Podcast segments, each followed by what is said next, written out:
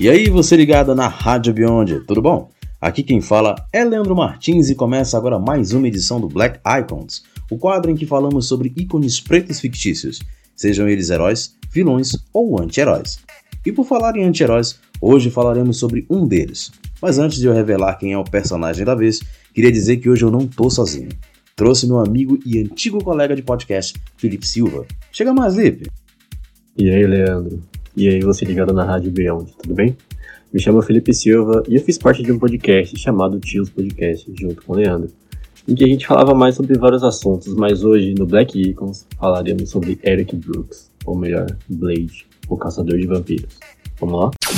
Blade, o Caçador de Vampiros, é um anti-herói de histórias em quadrinhos da Marvel Comics. Foi criado pelo roteirista Marv Wolfman e pelo desenhista Gene Colan. Blade é conhecido como caçador de vampiros, já que ele usa seus dons antivampíricos para combater as criaturas sobrenaturais. Também foi adaptado três vezes para o cinema. Dado o resumo do cara, Leandro vai contar um pouquinho sobre a sua origem. É isso aí. Eric Brooks nasceu no ano de 1929.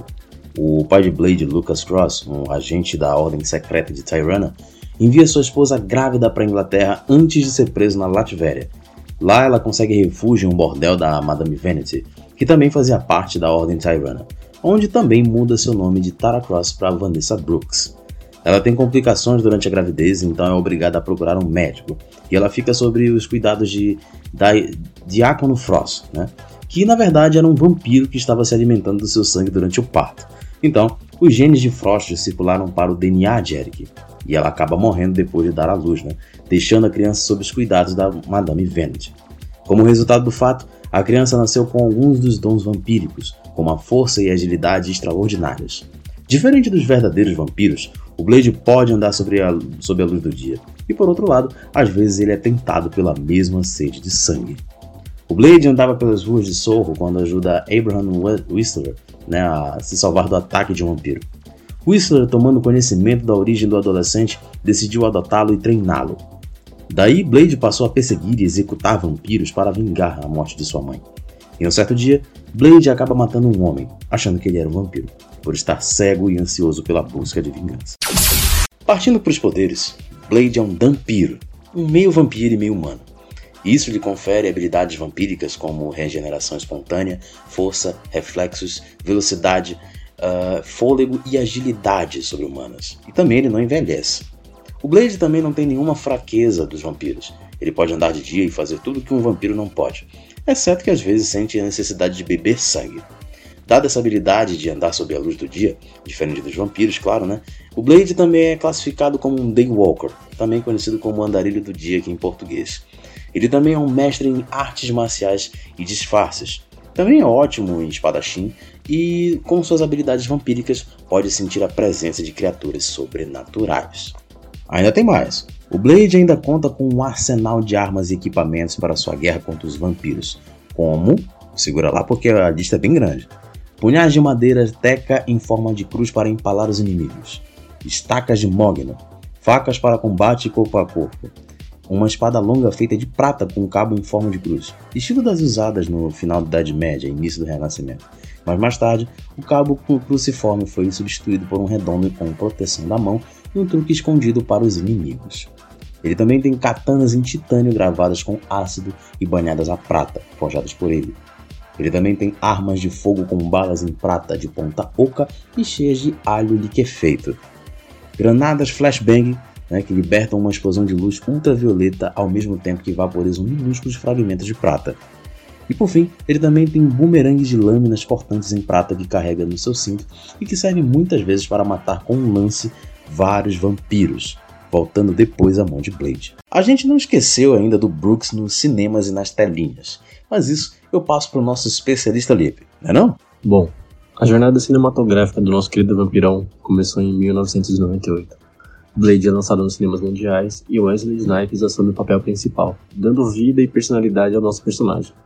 Eu até poderia dizer que o filme foi pioneiro nas adaptações de HQs da Marvel para o cinema. E como é que é? O filme segue Blade, um ser meio homem e meio vampiro em um caminho de caça, caça contra sua própria raça. Uma espécie de vingança pela morte de sua mãe, porém ele acaba encontrando com Deacon Frost no meio do caminho. Esse que é um líder de um grupo de vampiros que pretende exterminar toda a humanidade através de um único ritual. Apesar de ser um personagem não tão famoso e particularmente violento, o filme foi muito bem recebido pelo público, o que, é claro, garantiu uma sequência. Em 2002, Blade 2 foi lançado nos cinemas. Nosso protagonista segue na sua incessante busca por vingança por todos os vampiros. Porém, dessa vez, Blade encontra uma nova raça de seres chamada Reaper. Cruzamentos genéticos de humanos com vampiros que ameaçam eliminar todos os vampiros, tanto quanto os próprios humanos, fazendo que o nosso protagonista tenha que se aliar a uma raça que jurou vingança para conter esse novo inimigo em comum. Blade 2 é considerado por muitos, e por mim também, o melhor filme da trilogia, abrangendo um tema originário das HQs com uma abordagem diferente do primeiro. E, bom, é óbvio que o filme fez sucesso e claramente rendeu muito dinheiro, o que, né, seríamos agraciados com uma sequência não tão demorada assim. Wesley Snipes retorna para o fim da trilogia de 2004. Blade Trinity estreia trazendo um vilão clássico e muito conhecido, Drácula. Esse que foi ressuscitado e traz consigo o poder do primeiro vampiro, sobreviver à luz do dia. No meio do caminho, os humanos iniciam uma campanha difamatória contra Blade, fazendo com que o FBI seja colocado em seu encalço. No caso, Blade foi salvo por alguns humanos que dedicaram suas vidas ao extermínio dos vampiros. No caso, Blade inicia uma guerra contra Dranica Talos, líder dos vampiros atuais, e acaba sem saber cruzando o caminho de Drácula. Muitos consideram Blade Trinity como o mais fraco da trilogia, pois ao ver do público, e meu também, Drácula não foi muito bem explorado como deveria, fazendo apenas ele ser um personagem secundário sem muitas motivações reais e plausíveis, o que, bom, infelizmente foi decepcionante para todos os fãs. E você acha que acabou por aí? Não, é claro que não. Em 2006, Blade foi adaptado para as TVs em forma de seriado, só que dessa vez Wesley Snipes foi cortado e entrou no seu lugar Stick Fingers, que dá vida ao personagem. A série se passa em Detroit. Blade investiga um clã de vampiros que busca a cura da cômica, eu diria, famosa, a versão dos vampiros a alho. Só que, paralelamente, a ex-militar Krista Starr investiga a morte de seu irmão, assassinado por vampiros. Em um determinado ponto, ambos os caminhos batem de frente, dando origem a uma aliança um tanto quanto improvável e desastrosa. A série foi ao ar pela emissora Paramount Network e conta com 11 episódios em sua primeira temporada. Felizmente, nosso querido Kevin Feige, presidente atual da Marvel, decidiu reviver o anti-herói esquecido nos cinemas há mais de 15 anos. Blade foi anunciado para a fase 5 do universo cinematográfico da Marvel, e melhor ainda, estrelado pelo vencedor de dois Oscars, Mahershala Ali. O filme tem previsão de estreia para 2022 nos cinemas mundiais. Bom, a gente não tem muitas informações de como vai ser o filme, como vai ser a abordagem, mas visto que, por fazer parte do universo Marvel e tendo um ator vencedor de dois Oscars, que eu particularmente gosto muito, eu espero muito bem desse filme. Espero que vai ser um filme incrível. Enfim, essa foi a jornada do nosso querido personagem nas telonas e telinhas. Esperamos que seja extremamente bem aproveitado no universo Marvel, né? E chegou aquele momento do Black Icons que não pode faltar em nenhuma edição, né, Deep? É isso aí, Léo. As curiosidades sobre o ícone citado de hoje. Toca o Drops aí, vai.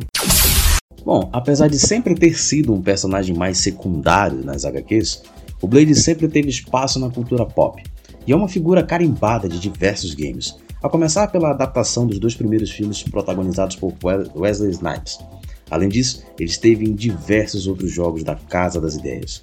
Entre os maiores destaques estão a franquia Marvel Ultimate Alliance, os jogos da série Lego e alguns games mobile, como Avengers Academy, Contest of Champions, Marvel Strike Force, Future, Future Fight e, e Puzzle Quest. Ele também esteve nos extintos Marvel Heroes, Marvel Super Hero Squad, Online e Avengers Aliens. Na década de 70, Blade se uniu a diversos heróis como Marvel Azul, o Mago Calo, os detetives James Gary e a repórter Constance Molina para investigar o assassinato de uma criatura parecida com um morcego em Nova York. Juntos eles formaram uma versão dos Poderosos Vingadores, sua meta era enfrentar um poderoso grupo de criaturas místicas criadas pelos Deathwalkers, um grupo de magos que atingiu a imortalidade através de magia negra e cujo objetivo era dizimar a humanidade. Após a sua primeira missão, o grupo de Blade se separou, e sua existência só foi revelada pela saga Pecado Original. O caçador de vampiros encontrou vários aliados em sua caçada noturna. Ele passou a auxiliar diversos heróis e equipes místicas, como o Doutor Estranho e o Motoqueiro Fantasma, além dos X-Men. No meio de um jogo de gato e rato com Drácula, ele se juntou a Hannibal King e Frank Drake e, Frank Drake, né, e formou os Night Stalkers. O trio chegou a eliminar o Conde mais de uma vez, algumas com a ajuda de Stephen, Stephen Strange, né?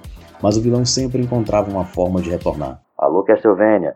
Posteriormente, Blade também integrou os Filhos da Meia-Noite, um grupo de heróis sobrenaturais originalmente composto pelos, composto perdão, pelos motoqueiros fantasmas, Morbius, Doutor Estranho e outros. Nas últimas décadas, Blade continuou suas aventuras em segredo a maior parte do tempo. No entanto, ele acabou se juntando à nova versão dos Poderosos Vingadores, composta por Luke Cage, Spectro e Marvel Azul, entre outros. No entanto, nessa época, ele queria meio que manter um pouquinho de sigilo. Por conta disso, ele se juntou à equipe sem que ninguém soubesse da sua identidade. Nas primeiras aventuras, ele adotou um traje similar ao Homem-Aranha e assumiu o manto de Herói-Aranha. Posteriormente, ele adquiriu o traje de Ronin e se manteve com ele até que a equipe já soubesse quem ele era. Bom, infelizmente tudo que é bom dura pouco, né? Já que essa edição do Black Icons falando sobre Blade, o caçador de vampiros, fica por aqui. Queria desde já agradecer a participação do Tio Lip, que foi maravilhosa. Saudade de gravar contigo, cara. Sempre que quiser, será bem-vindo à Rádio Além dos Limites. E realmente, infelizmente, como tudo que é bom dura pouco, a gente vai ficando por aqui. E nesse momento eu quero agradecer a todo mundo que acompanha a Rádio Beyond, que dá vida e público para esse projeto do meu irmão querido, que eu amo muito, é um cara que me ajuda muito.